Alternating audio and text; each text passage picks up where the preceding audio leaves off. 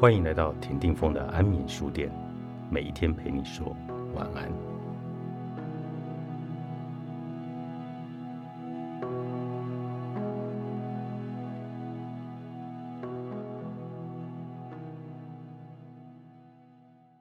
代办清单的长度不等于我们的价值，让这种充满束缚的价值观定义自己，实际上只会把自己累垮而已。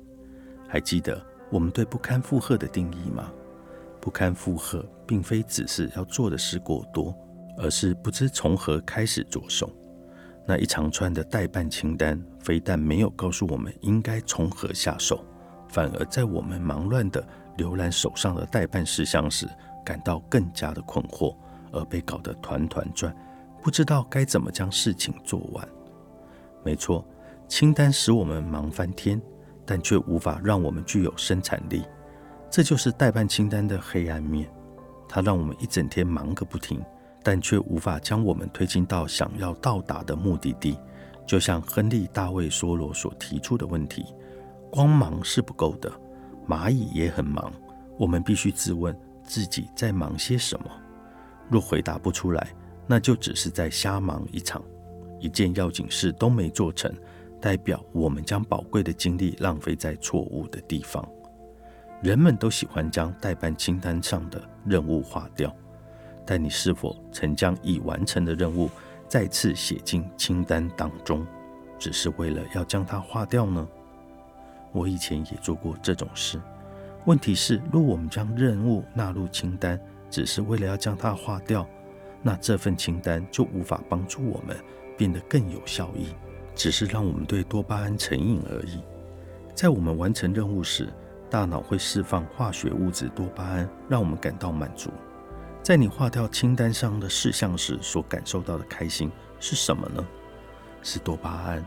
我们的大脑热爱多巴胺，因为它让我们感到很愉快。在清单上写下轻松能完成的任务，就等于让大脑对多巴胺上瘾。在我们想要感受多巴胺的刺激，因此会不自觉地在清单上排满轻松的小任务，只是为了要享受划掉它们的快感。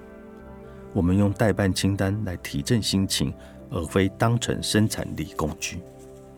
代办清单之所以很容易又长又杂乱无章，就是由于我们总是想到什么就加上什么，没有一个筛选机制。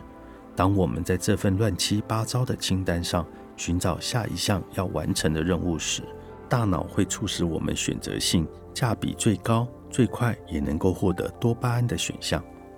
你看，多巴胺是不分轻重缓急的，它只知道划掉清单上任务就可以产生愉悦感，而这就代表最终清单上面重要的工作反而被拖到后面才进行。说实在的。通常都是那些较费时的工作，才有办法将我们的人生推往所追求的方向。真正的优先要务总是不断的被排挤到清单的后头，导致他们遭人遗忘，无法完成。若我们将主要的精力放在获得短期的好处上，就无法确保自己能实现北极星所指引的人生愿景。反之，我们最终会花一堆时间在处理各种小事上头。只因为完成这些事就能够制造愉悦的多巴胺，这就是为何我们总是无时无刻感到忙碌的原因。Linkin 所做的一项上班族调查发现，在一个平常的工作天结束之际，只有十一 percent 的上班族完成了所有的代办事项。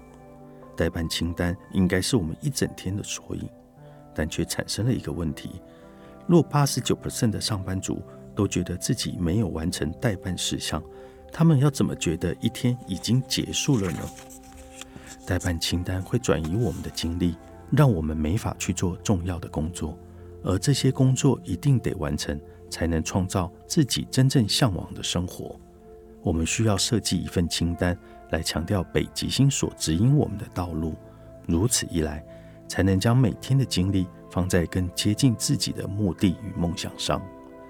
遵从北极星所定下的目标前进，我们应该要制定一份优先清单，帮助我们在有限的时间内选择怎么样将宝贵的精力运用在何处。你真的不需要这么忙。作者谭雅·道尔顿，高宝书版出版。